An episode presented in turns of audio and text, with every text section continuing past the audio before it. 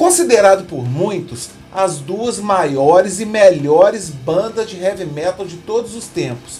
Mas qual das duas teve a pior fase? É o que eu vou falar aqui agora.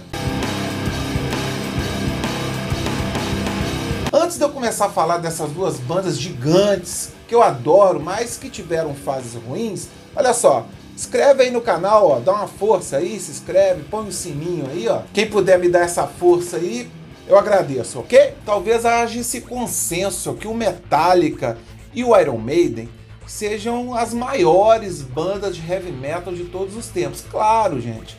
Tem aí o Black Sabbath, o Led Zeppelin, o Judas Priest, o Kiss, muitas bandas ótimas, maravilhosas, representativas. Mas o que eu quero dizer é que o Metallica e o Iron Maiden, inegavelmente, eles têm um gigantismo. Eles extrapolaram talvez o gueto do metal ali. O Metallica, principalmente nos Estados Unidos, ele tem esse patamar mesmo de popularidade muito alto. Tanto é que eu acho que nessa balança de quem é maior, o Iron Maiden ganha na Europa, no Brasil, mas a donzela perde nos Estados Unidos pro Metallica e talvez deixe a balança um pouco desequilibrada. E tem muito fã aí que cria uma espécie de rivalidade entre as duas que eu acho meio ilógico. O Bruce Dixon talvez ele alimente um pouco isso.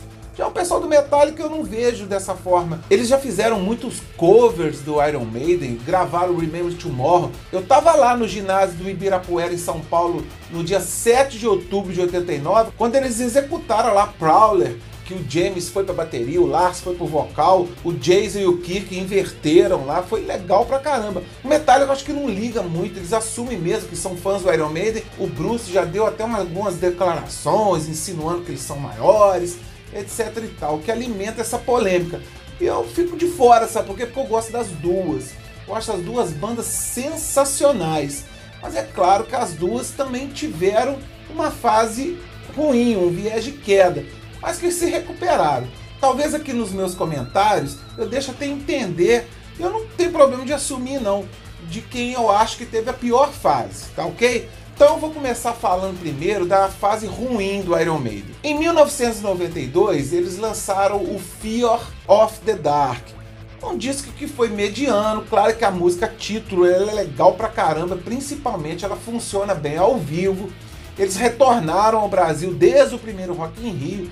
Eu fui no show do Maracanãzinho, foi realização de um sonho mesmo para mim e para meus amigos. Eu já tinha ido, né? Eu já tinha visto o Iron Maiden em 85 no primeiro Rock in Rio mas ali em 92 eu já estava mais maduro, eu já tinha uma coleção grande da banda. Em março de 93 a gente foi surpreendido com aquela notícia que o Bruce ia sair da banda. Como que o Bruce Dixon ia largar a banda? Posteriormente eles ainda fizeram aquela perna da turnê com a despedida do Bruce, soltaram dois discos ao vivo, depois a soltaram o Live Donovan. Até assim eu acho que prevendo que o pior podia estar por vir.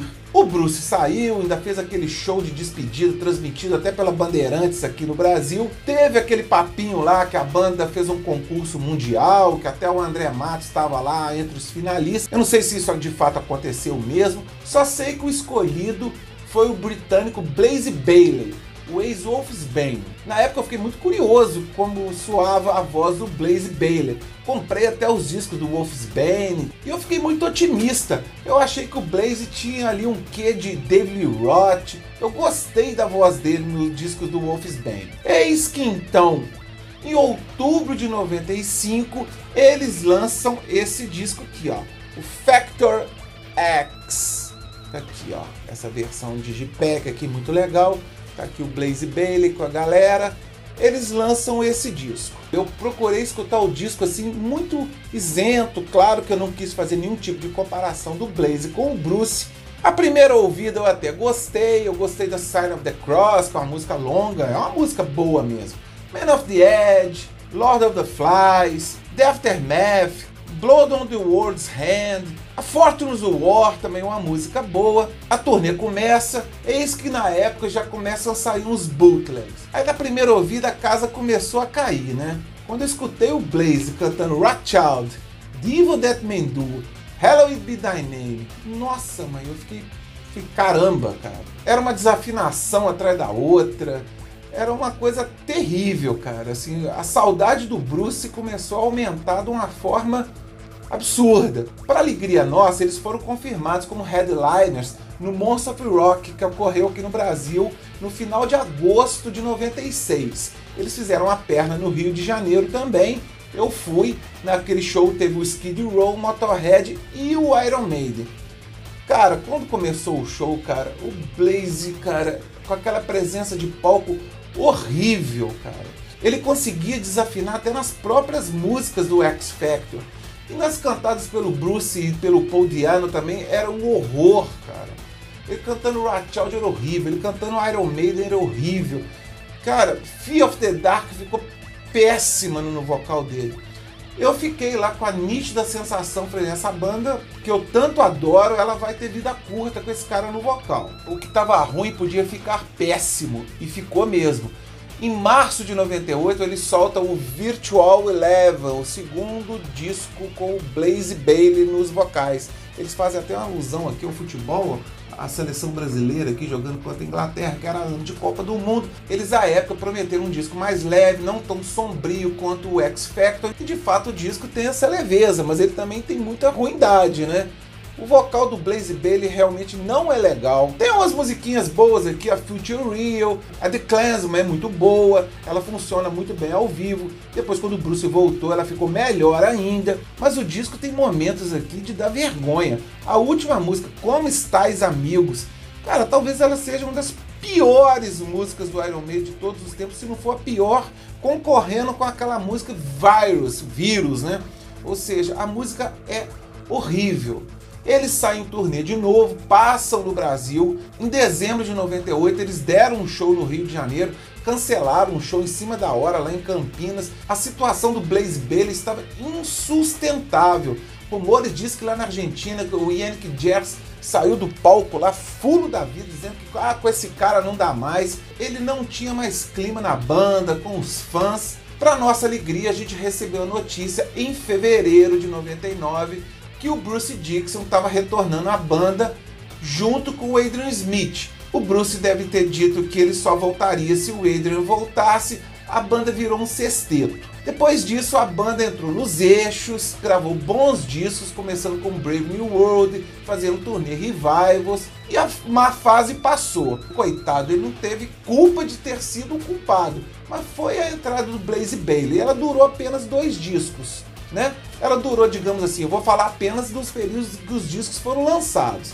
Ela durou de 95 a 98 e em 99 o Bruce voltou. Depois a banda reencontrou o caminho com o Bruce, com o Adrian, seguiu como sexteto. Vamos lá, agora vamos falar da má fase da época de vagas magras do Metallica. Cinco anos depois de ter lançado o Black Album, que fez o Metallica atingir o estrelato, em 1996 eles lançam o Load, com esse visual doido aqui, ó. Todo mundo de cabelo curtinho, todo mundo aqui fumando um charuto. Dentro aqui do, do disco aqui tem fotos aqui que fazem lembrar o YouTube, o Bon Jovi, o Kirk numas fotos muito louca, o Lars também parece que usando batom. Pois é, visual não quer dizer muita coisa, mas o problema é que aqui o visual fez o som da banda ficar muito ruim. A banda de vez mergulhou no mundo do videoclipe, né? Com a MTV alta na época. Eles chegaram a tocar em, em rádios comerciais mesmo. Until the Sleeps e a Mama Sage era figurinha fácil aí nos top 10 da MTV da vida.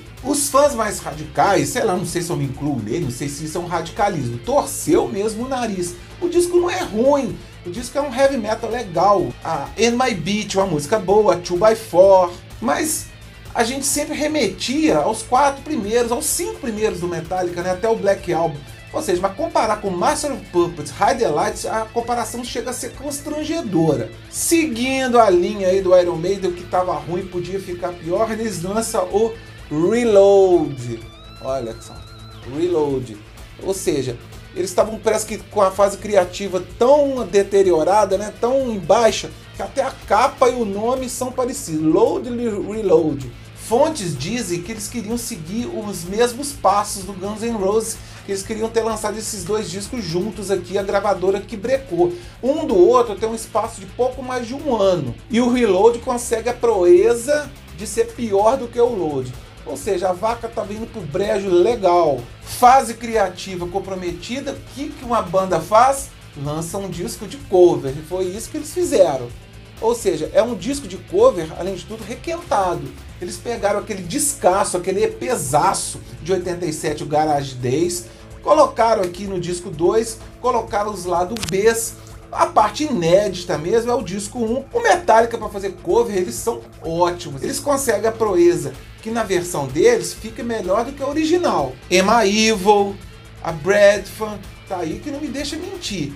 E aqui tem covers muito legais, cara. A Sabra Cadabra do Black Sabbath. Pô, a versão do Merciful Fate aqui com 11 minutos é muito legal, cara. O Metallica mandou bem demais com a versão do Merciful Fate.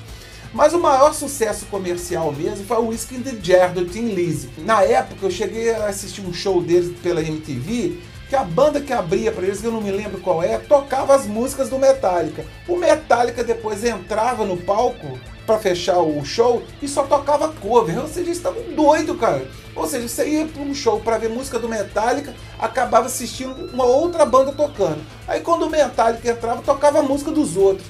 Ou seja, deu um nó na nossa cabeça, né? Tanto é que em 99 eles vieram no Brasil, no campo do Flamengo, eu, cara, eu não fui não, cara. Esse aí eu passei batido. Metallica no campo do Flamengo e eu não fui. Imagina como é que estava a situação do Metallica deles para mim, né? Eu tinha meio que deletado a banda que eu já fui extremamente viciado um dia. Em 99, 2000, não lembro direito, eles lançaram aquele disco com a orquestra, que eu não vou falar que eu vou bater só os áudios de estúdio. Em 2001 a gente teve aquela notícia chata que o Jason saiu fora da banda que diz que não aguentou mais ser sacaneado, etc e tal. Mas imagina, o cara ser sacaneado, ter ficado rico no Metallica, essa história é um pouco mal contada. Você imagina, quem não tem a vontade de tocar no Metallica, ele chegou a realizar esse sonho em 87 quando entrou no lugar do Cliff Burton. Enfim, só sei que para piorar ainda mais a situação, em 2001 o Jason sai da banda. Os outros três parece que ficaram pirados, não com a saída do Jason, mas com a situação de bebedeira, excessos e tal se trancam lá com um psiquiatra para poder resolver os problemas internos. Eles e o produtor Bob Rock. Como pro Metallica, né, tudo é business, essas sessões lá no psiquiatra rendeu aquele documentário também que é chatérrimo, o Some Kind of Monster, que culminou em 2003 com esse lançamento aqui do Metallica, né? O St. Anger. Nas entrevistas da época, né, em 2003, o James, o Kirk e o Lars e o próprio produtor Bob Rock falaram que esse disco aqui seria o mais pesado do Metallica desde o Master of Puppets. Isso deixou a gente animado. Mas, ou seja, nem sempre ser pesado quer dizer qualidade. E isso quer dizer completamente aqui. Que esse disco aqui, cara, ele é terrível. Ele é terrível. Como pode uma banda do gabarito do Metallica lançar uma coisa tão ruim, cara? Para mim, a única coisa que presta aqui, a única coisa que ainda dá pra ouvir é a primeira música, French. Eu me atrevo a dizer que a última música aqui, All Within My Hands, é uma das piores músicas feitas no heavy metal de todos os tempos. Cara, a música é horrível. Não dá para imaginar quem compôs Master of Puppets, Ride Light, Creeping Death, Seek and Destroy tenha composto uma coisa tão chata quanto essa música. Pois bem, o tempo passou, em 2008 eles lançaram o Death Magnetic, que é um disco bom, voltaram às origens deles, não chega a ser um Master of Puppets, um Ride Light, mas é um disco legal. Depois, em 2016, eles lançaram o Hardwire. Ou seja, o Metallica tem poucos discos na carreira se comparar com o Iron Maiden. A gente está fazendo uma comparação entre uma banda e outra. Mas o que prova que nos shows atuais eles tocam poucas músicas dessa fase aí que eu descrevi, né?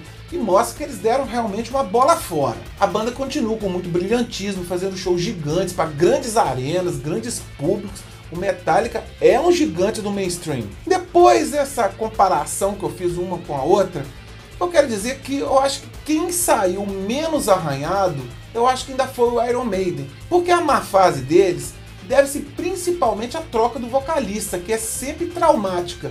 E a má fase do Metallica deve ser ali um hiato criativo, eles ficaram meio maluco lá no sentido de às vezes de excesso, ficaram de saco cheio de um do outro. A má fase do Metallica é mais difícil de tentar entender, de descrever. A do Iron Maiden não, tem um motivo mais claro. Beleza, pessoal? Esse foi o papo de hoje. Eu falei sobre a má fase desses dois gigantes do heavy metal, do rock e da música, tá? Quem quiser se inscrever no canal aí, me dar essa força aí, eu vou ficar muito agradecido, tá bom? Fui!